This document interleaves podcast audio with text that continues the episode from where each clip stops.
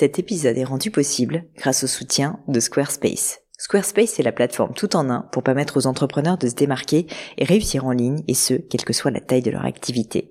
Pourquoi est-ce que j'ai choisi Squarespace comme sponsor du podcast? D'abord parce que je sais qu'ici vous êtes très nombreux à entreprendre, avoir un podcast ou un projet qui nécessite d'être valorisé sur un site web. Et que Squarespace propose des outils vraiment simples d'utilisation pour avoir un site beau, propre et efficace en un minimum de temps. Quelques exemples de fonctionnalités, des templates de sites web personnalisables et adaptatifs pour créer des sites beaux et design en un temps record, l'outil email, le nerf de la guerre pour développer votre activité et communiquer avec vos clients, ou encore leur outil SEO intégré pour émerger sur Google sans être un produit métier. Alors si vous voulez donner à votre business toutes les chances de se développer, je ne peux que vous recommander d'aller sur le site squarespace.com. En plus, Squarespace vous offre moins 10% sur votre première commande de site web ou de domaine avec le code Pauline. N'hésitez pas et rendez-vous sur squarespace.com, code Pauline.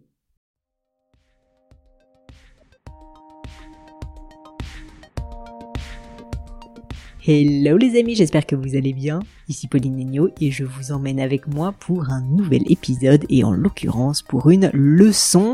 Et une fois n'est pas coutume, je voulais quand même vous demander un petit service. Ça fait longtemps que je l'ai pas fait, mais ça me fait plaisir. J'adore recevoir vos avis, bah, savoir en fait si vous appréciez mon travail, avoir votre témoignage. Donc franchement, si vous avez deux minutes, là, bah, vous mettez pause quelques instants et vous le faites. Ça me ferait trop trop plaisir que vous mettiez un avis, euh, positif ou négatif d'ailleurs, sur Apple Podcast, sur Spotify, sur la plateforme de votre choix. Je serai trop contente. Voilà, c'est dit. Un grand merci. Ensuite, pour passer à l'épisode du jour, eh ben, comme vous le savez, c'est une leçon, donc je vais essayer de répondre à la question d'une ou d'un d'entre vous. En l'occurrence, c'est une femme qui s'appelle Agnès et qui m'a fait le plaisir de me poser une question que j'ai trouvée très intéressante. Et d'ailleurs, c'était tellement intéressant qu'on a parlé en fait de deux sujets euh, durant cette leçon. D'abord, elle m'a posé une question intéressante, j'ai trouvé, sur la gestion du service après-vente. En gros, euh, elle a créé une marque de bijoux fantasy et a eu quelques petits problèmes de qualité. En tout cas, se pose des questions sur quelle stratégie elle doit adopter euh, vis-à-vis de ses clients euh, quand elle a un sujet de qualité. Est-ce qu'il faut qu'elle rembourse? Est-ce qu'il faut qu'elle soit très permissive? Ou au contraire est-ce qu'il faut qu'elle soit très dure?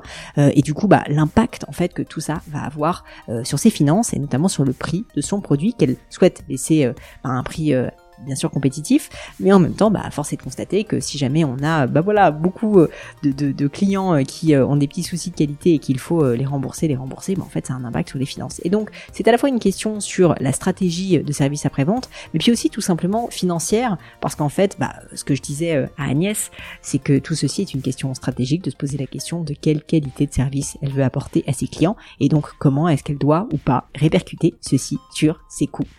J'espère de tout cœur que cette leçon vous sera utile, comme elle l'a été à Agnès, mais je ne vous en dis pas plus et laisse place à cette nouvelle leçon. Salut Agnès Bonjour Pauline eh ben, je suis enchantée d'être avec toi aujourd'hui. Eh, merci. Eh ben, moi aussi, merci. Euh, merci beaucoup de me recevoir et de m'apporter ton aide. Eh ben écoute, alors pression dès le début. Essayer de faire du mieux que je peux en tout cas. Euh, Agnès, écoute, est-ce que tu peux me bah, dire euh, rapidement qui tu es Oui. Et puis euh, surtout, qu'est-ce qui t'amène ici avec moi aujourd'hui? Tout à fait. Donc, je m'appelle Agnès, je suis artisane, je crée des bijoux. Donc, en fait, ce mhm. sont des bijoux que je fabrique à la main, qui sont en laiton, et que je confie à un doreur qui appose une couche d'or 24 carats en surface du bijou ce qui fait que ces bijoux, euh, on, va, dire qu'ils appartiennent à la catégorie des bijoux fantaisie, mais haut de gamme. Voilà. Ouais. Donc euh, mon entreprise, elle est toute jeune puisque j'ai lancé la marque euh, il y a un petit peu plus d'un an. Et en fait, depuis le début de la commercialisation de ces bijoux, et il y en a eu bon, pas mal cette première année, on va dire, mais j'ai quand même eu à gérer deux services. C'est cool, déjà. Oui, oui, oui, c'est vrai que je suis plutôt satisfaite des, du démarrage, mais en tout cas, j'ai eu à gérer euh, deux services après-vente en lien avec des soucis de dorure qui se sont altérés de façon prématurée. Donc, euh, bah, forcément, c'est pas du tout satisfaisant. Enfin, en tout cas, c'est pas ce que j'ai envie, euh, moi, pour, pour ma marque. Alors, certes, c'est du bijou fantaisie. On sait que la durée de vie ne sera pas celle d'un bijou en or massif. Mais euh, voilà, je, prétends quand même à proposer un produit de qualité et qui a vocation à, durer un peu plus qu'un an en tout cas. Mmh, c'est sûr. Donc, euh, bon, après, hein, je fais une petite aparté sur la dorure parce que c'est quand même, euh, pour, bien comprendre, c'est un, un domaine qui est quand même très compliqué, je trouve, et qui nécessite du temps pour trouver bah, le bon doreur, pour trouver la bonne épaisseur d'or. Il y a aussi une réalité économique qui fait que bah, il faut jongler. Enfin, comme tu le sais sûrement, le cours de l'or il, ne cesse de grimper, donc il y a plein de considérations et techniques et financières qui entrent en jeu. Et mmh bon, j'ai fini par trouver la bonne personne, mais c'est vrai que les essais de départ n'étaient pas très concluants. Donc, tout ça pour bon, euh, je me permets de t'interrompre quelques instants. C'est, c'est malheureusement euh, très très classique, mais c'est normal parce qu'en fait, bah, t'as créé ta boîte, tu veux bien faire, mais c'est tout à fait normal qu'au début, si tu veux, la qualité soit pas pareille en fait que ce qu'elle va devenir parce que tu vas apprendre, euh, tu vas avoir des retours clients qui vont utiliser tes produits dans le temps. Enfin, moi avec Gemio, il s'est passé exactement la même chose. Ah et bien évidemment, la qualité maintenant est bien supérieure à ce qu'elle était il y a 12 ans quand on s'est lancé et on continue à s'améliorer de chaque année je pense que là, on est arrivé à un niveau, sincèrement, qui est, euh, euh, vraiment excellent mais mais en tout cas faut pas que tu te comment dire tu bah, te t'auto-flagelles parce que c'est tout à fait normal. Ouais, ça a été ma première réaction de me dire en fait j'avais presque la sensation d'avoir trompé trompé mes clientes en fait en hmm. en bah, en respectant pas l'engagement de départ quoi. Bon après je j'avoue quand même que sur euh, l'ensemble des bijoux que j'ai commercialisés il y a eu que deux retours et j'ai par ailleurs eu de très bons retours qui allaient à l'inverse et qui me disaient oh là là mais ils, ils bougent pas du tout les bijoux. Enfin bon donc euh, bon c'est vrai que oui oui c'est ça. J'allais te demander bon après, on n'est peut-être pas obligé de rentrer trop dans le détail des chiffres si ça te gêne, mais, euh, mais deux retours, euh, enfin, je sais pas combien t'as vendu de bijoux, mais c'est pas euh, beaucoup quand même. Je saurais pas dire en termes de quantité, mais, mais oui, oui, effectivement, sur le lot, c'est, c'est, ça reste minime, effectivement. Voilà. Bon, toujours est-il. Je veux quand même que tu mettes de la perspective parce que je te sens déjà un peu, comme dire, presque choqué si tu veux par ça malheureusement, le monde de l'entreprise et la vie fait que même si c'est pas un problème de qualité euh, de, de, ton côté ou du côté de ton doreur, euh, tu vas avoir des clients et tu ne sais pas pourquoi, euh, leur peau réagit pas de la même manière, leur manipulation n'est pas la même. Enfin, ça c'est la loi du volume aussi, tu vois, qui fait ça à un moment donné. Ben justement, donc ben tu, tu, tu enchaînes sur la suite de la réflexion. Euh, parce que donc euh, suite à ça, j'ai quand même euh, rediscuté longuement avec mon doreur. J'ai décidé de revoir un peu le process et bah, d'augmenter l'épaisseur d'or parce qu'on sait que bah, plus l'épaisseur d'or est importante et plus le bijou va durer. Et, et j'ai discuté avec lui de bah, quel service après-vente en fait je pouvais proposer pour être bah, offrir quelque chose de qualité. Et, moi, j'étais prête en fait à communiquer ouvertement sur le sujet et à dire voilà, je garantis euh, la dorure euh, au moins la première année. Et euh, lui, il me le déconseille en fait. parce que de son expérience, et je pense en fait qu'il a raison, il y a quand même une forme d'ambiguïté, c'est exactement ce que tu disais tout à l'heure, c'est-à-dire que bah, toutes les peaux ne vont pas réagir pareil face à la même dorure, aussi qualitative soit-elle. Il y a aussi la manière dont la personne va entretenir son bijou. moi, je remets des consignes très claires par rapport à ça, mais il faut pas se laver avec, il faut pas mettre de parfum dessus. Enfin, il y, a quand même des gestes à respecter. Et je, te, garantis que 95% de tes clients ne les respectent pas. Et ben voilà. et du coup, c'est ce que je trouve difficile dans ben, quel positionnement en fait avoir vis-à-vis d'un service après-vente digne de ce nom et de qualité, mais sans non plus se faire dépasser en fait, parce que ben, je pense qu'il y a mmh. la enfin, il y a une forme de responsabilité de ma part, mais aussi de la cliente. Donc euh, voilà, ma question, elle était celle-là en fait. Bah écoute, c'est passionnant. Euh, c'est pas simple. Non. Euh, et en fait, c'est une question de stratégie, si tu veux.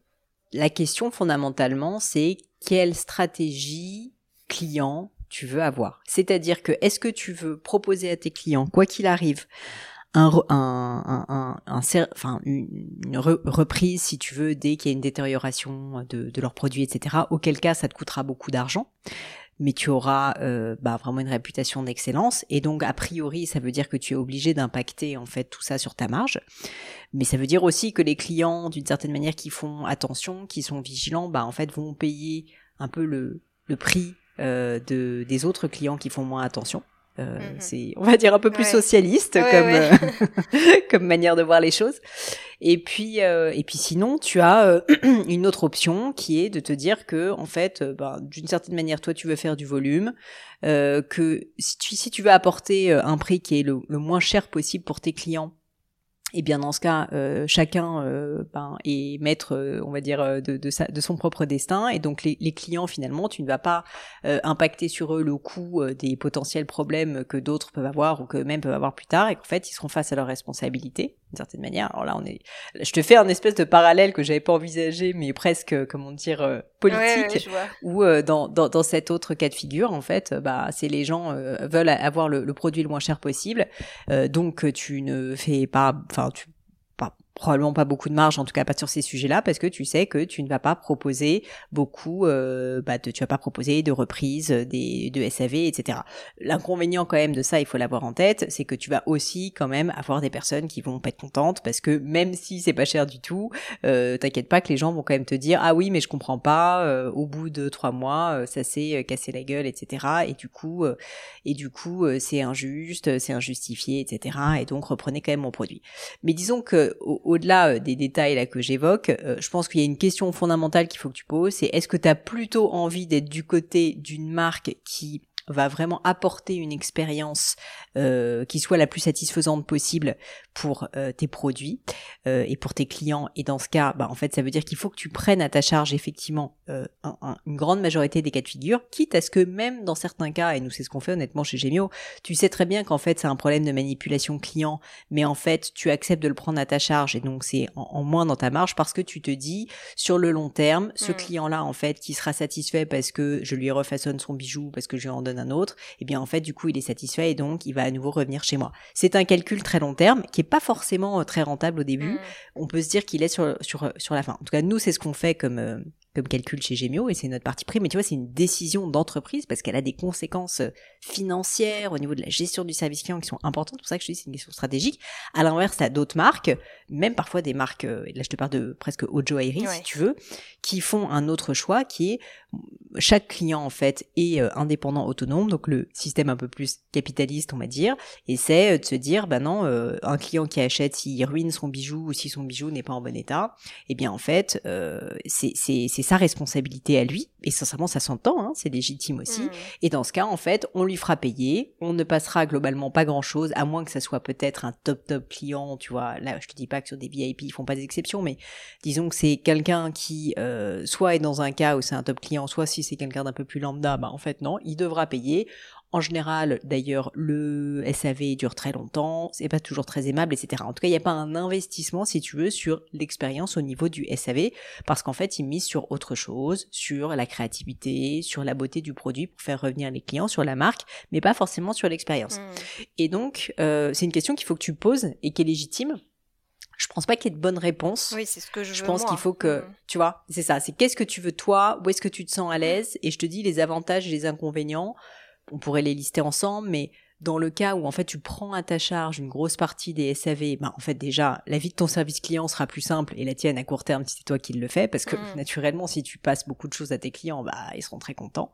Ça c'est un point positif. Deuxième point positif, a priori je pense que ça suscite plus de réachats et en tout cas plus de recommandations parce que naturellement les gens sont plus contents. Mm-hmm. Donc ça c'est les aspects positifs. L'aspect négatif c'est que d'un point de vue financier c'est clairement beaucoup moins intéressant. Enfin ça bah faut être clair. Bien sûr.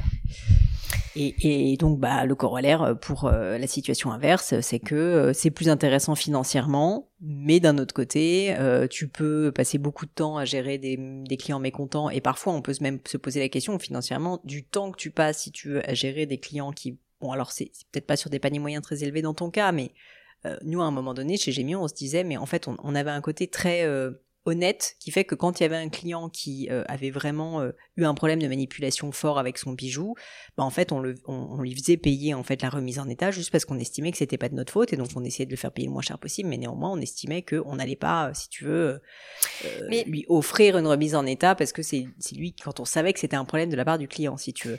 Ah bah, oui, malgré tout, t'as des tu vois. Mais bah, je te parle pas d'un cas de, de vice caché, alors.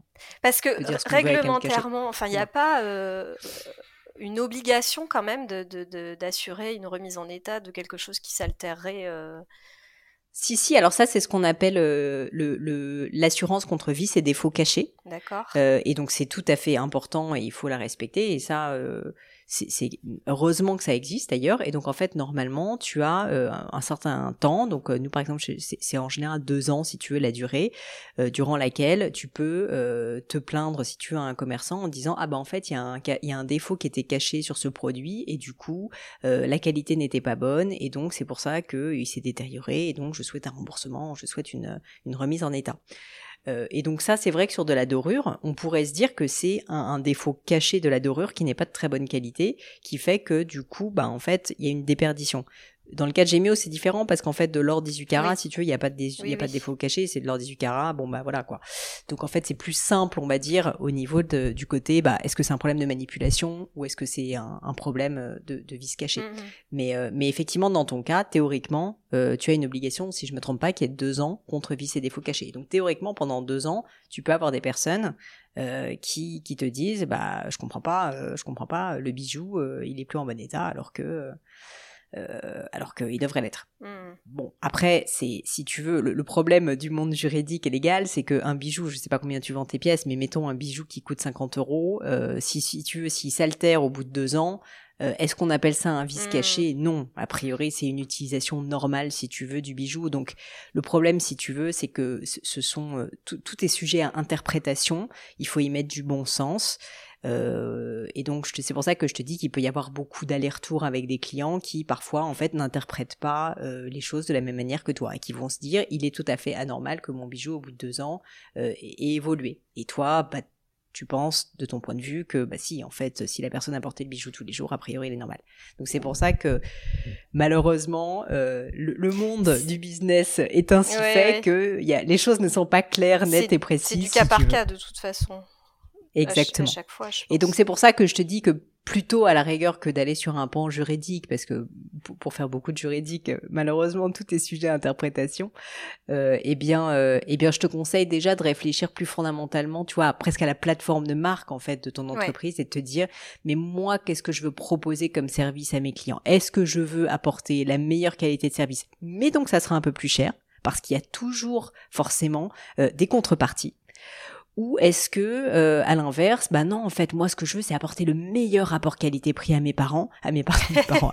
Euh, je veux apporter le meilleur euh, rapport qualité-prix à mes clients, et donc, naturellement, eh bien, tu vas accepter d'avoir peut-être une, en tout cas, un service, si tu veux, où tu apportes moins, bah, moins justement de, de, de, de de compensation dans l'expérience si jamais il y a un souci parce que en fait on va dire que Sinon, en fait, ça serait impacté sur le prix final du bijou. Mm, mm, mm. Ben écoute, tu vois, ça me renvoie à, une seconde question sur laquelle je, n'arrive pas à me positionner et qui est directement liée. C'est euh, du, coup, je te disais, j'ai augmenté euh, l'épaisseur d'or. Euh, mmh pour proposer quelque chose de plus qualitatif. Et euh, pour l'instant, je n'ai pas répercuté ça sur le prix de mes bijoux, puisque euh, en fait, je fonctionne en collection. La collection était déjà lancée, les prix sont affichés publiquement sur mon site. Donc, donc là, pour l'instant, voilà, j'ai pas répercuté. Et mon doreur, lui, m'incite à redescendre en fait en, épaisseur d'or pour pour pour m'y retrouver financièrement. Donc, je, je n'arrive pas mmh. à faire ce choix de me dire est-ce que je je vais réussir à passer le cap d'augmenter le coût du bijou, qui est quand même, euh, donc euh, juste pour resituer, je suis sur un panier moyen aux alentours de 120 euros.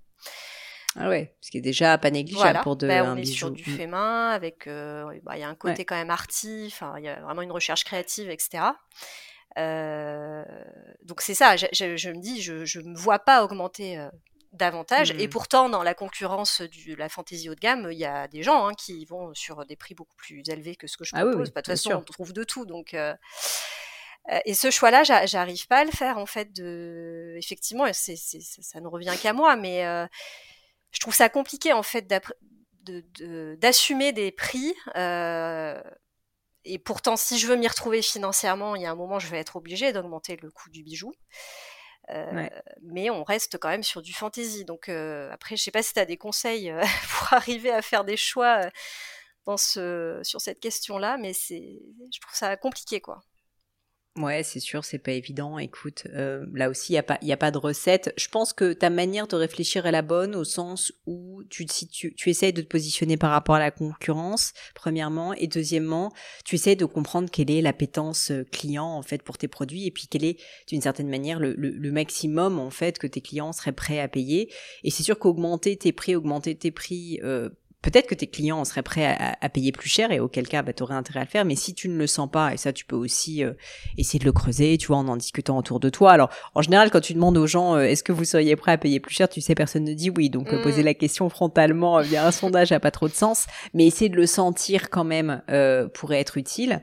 Et nous tu vois par exemple chez Gemio on a à plusieurs reprises augmenté là malheureusement suite à l'inflation on a augmenté l'année dernière et cette année je pensais pas devoir le refaire les prix de tout notre catalogue euh, j'avais très peur en le faisant parce que je me suis dit, bah comme toi, hein, tu sais, euh, on veut vraiment apporter le meilleur rapport qualité-prix possible en joaillerie, une excellente qualité, mais quand même en faisant en sorte que ça reste quand même accessible, euh, en tout cas le, plus juste possible. Mais bon, il y a la réalité qui nous a rattrapé, c'est que inflation des matières premières, inflation aussi au niveau de l'électricité, etc., qui fait que les ateliers facturent plus cher. Donc globalement, on s'y retrouvait plus du tout. Et donc on a fini par augmenter nos prix. Et je dois dire que dans notre cas, je pense que comme on avait des prix qui étaient euh, très intéressants de base et que par ailleurs tout le monde a conscience de l'inflation actuelle, en fait ça a été extrêmement bien reçu. Je pense que les, le public a beaucoup apprécié d'ailleurs la transparence dont j'ai fait preuve en écrivant, tu vois, une lettre vraiment euh, où j'avais tout expliqué dans les détails, etc., de pourquoi et du comment. Et donc ça s'est très bien passé. Mais la vérité, c'est que si jamais on avait été trop loin, euh, et que on avait proposé euh, une augmentation des prix qui était honnêtement décorrélée de la réalité ou tu vois qui, qui, ne convenait plus à nos clients et qui faisait que nos bijoux en fait n'avaient plus un aussi bon rapport qui était pris, je pense que ça aurait posé un problème. Hmm. Et donc c'est un dosage subtil euh, ce que je peux te dire, c'est que comme tu en es au début de ton aventure entrepreneuriale, ce qui est certain, c'est que la marge que tu as aujourd'hui n'est pas la marge que tu auras demain. C'est tout à fait normal. Tu fais aujourd'hui pas énormément de volume, malgré tout. Mm, mm. Tu as encore point de points d'amélioration sur tes produits. Tu négocies probablement pas, t'as pas encore beaucoup de pouvoir de négociation nettement vis-à-vis de tes fournisseurs. Enfin, il y a plein de faits. La, la, la, comment dire aussi, la perception de ta marque, si tu veux, elle est encore naissante. Donc c'est normal si tu veux qu'elle ne soit pas au niveau de ce qu'elle sera dans quelques années. Donc le fait que ta marge aujourd'hui soit euh, moins bonne que ce qu'elle sera dans le futur, c'est une certitude. Et ça, c'est pas grave. C'est même normal. Euh, il faut juste pas que ça te mette mal si tu veux que tu puisses quand même euh, joindre les deux bouts. Mais globalement, dis-toi que c'est pas très très grave si aujourd'hui tu sens que ta marge elle est pas là où t'aimerais. Donc ça, c'est quand même une première chose.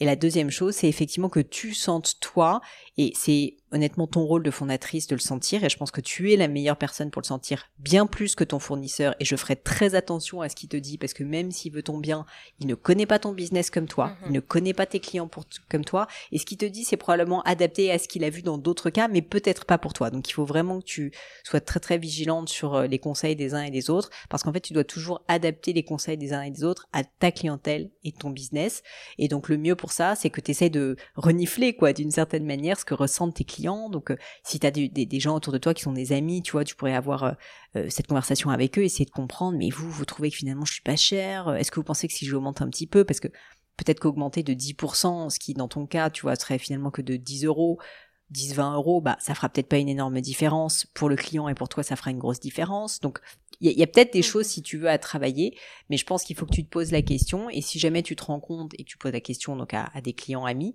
si jamais tu te rends compte qu'en effet euh, tu tu es déjà à un prix qui est important et que les gens n'accepteraient pas, franchement, euh, ils trouvent déjà que c'est assez cher entre guillemets pour ce que c'est, bah, à ce moment-là, je pense qu'il faut que tu acceptes que ta marge pour l'instant, euh, elle est elle est elle est faible euh, et donc euh, que euh, qu'il faut que tu patientes encore un peu, que tu fasses encore plus d'efforts créatifs, encore plus d'efforts sur la marque pour faire en sorte que à l'avenir, bah, la valeur de ta marque fasse que tu arrives à augmenter tes prix. Hmm. Mais peut-être que tu n'es pas encore à ce moment-là. Je sais pas, ça c'est à toi de le voir en en essayant de de discuter avec des clients et t'as pas besoin de discuter avec 150 personnes. Hein. Il suffit que tu parles à 4-5 clients et déjà t'en auras le cœur net, tu verras. Ouais, ouais, mais ben, j'ai essayé un peu de faire ce travail-là, mais euh, en fait il y a un peu toutes les réponses, donc c'est c'est toujours pareil. Enfin, c'est, je trouve que c'est très subjectif. Il y a des gens qui sont prêts à mettre une certaine somme, euh, quoi qu'il arrive. Il y a des gens qui sont très regardants et du coup, euh, en bah, essaye de voir quel est le cœur, tu vois, de ta base. Ouais. Essaye de comprendre. En fait, euh, c'est tout le travail tu sais sur le personnage. J'ai fait une formation là-dessus parce que vraiment c'est un, sujet, euh, essentiel, essentiel.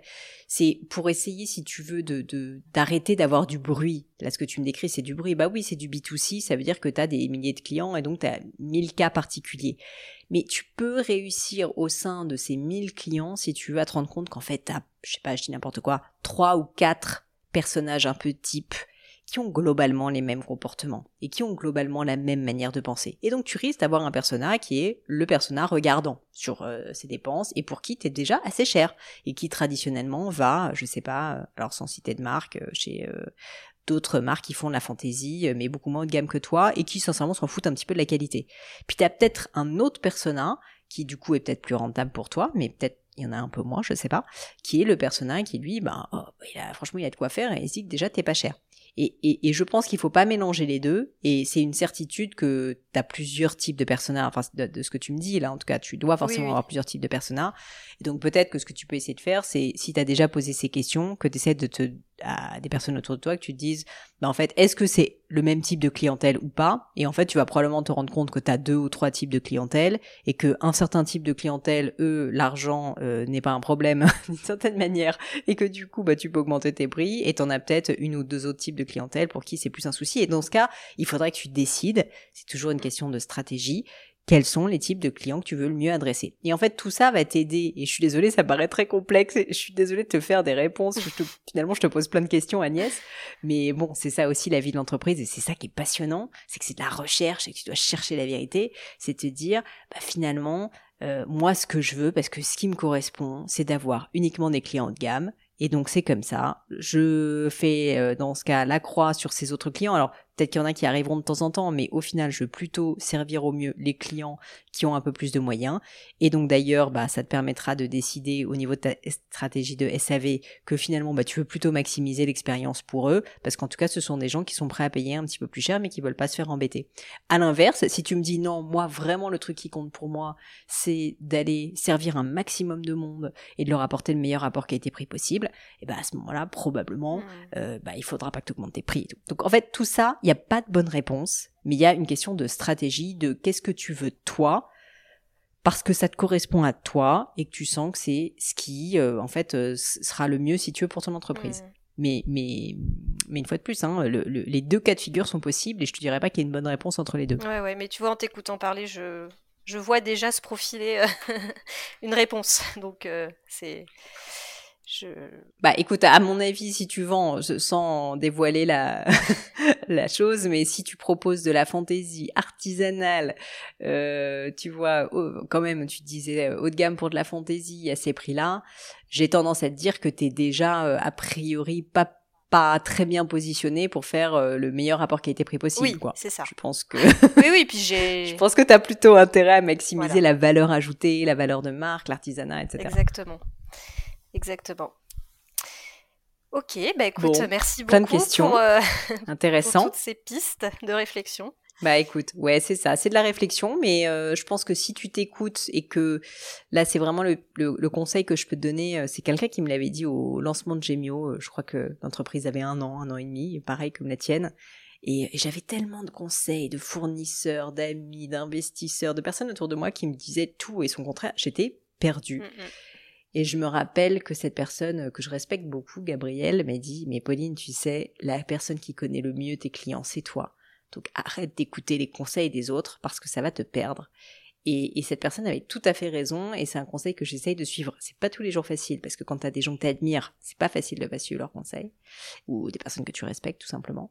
Mais, mais je te, je te renvoie en fait cette même phrase, qui n'est pas de moi, qui est de Gabriel Gauthier, parce que euh, parce que c'est vrai, euh, c'est vrai que au final, euh, ce qui fonctionne pour toi Agnès avec tes clients n'est peut-être pas ce qui fonctionnera pour quelqu'un d'autre, et que même si tu peux tirer euh, un maximum d'enseignements, tu vois, de, personnes comme moi ou, des personnes qui ont eu du succès, au final, ce qui va faire les clés de ton succès, c'est le fait que tu adaptes euh, bah, tous ces conseils à ton cas particulier, à tes clients, à ton entreprise, à ta marque. Hmm.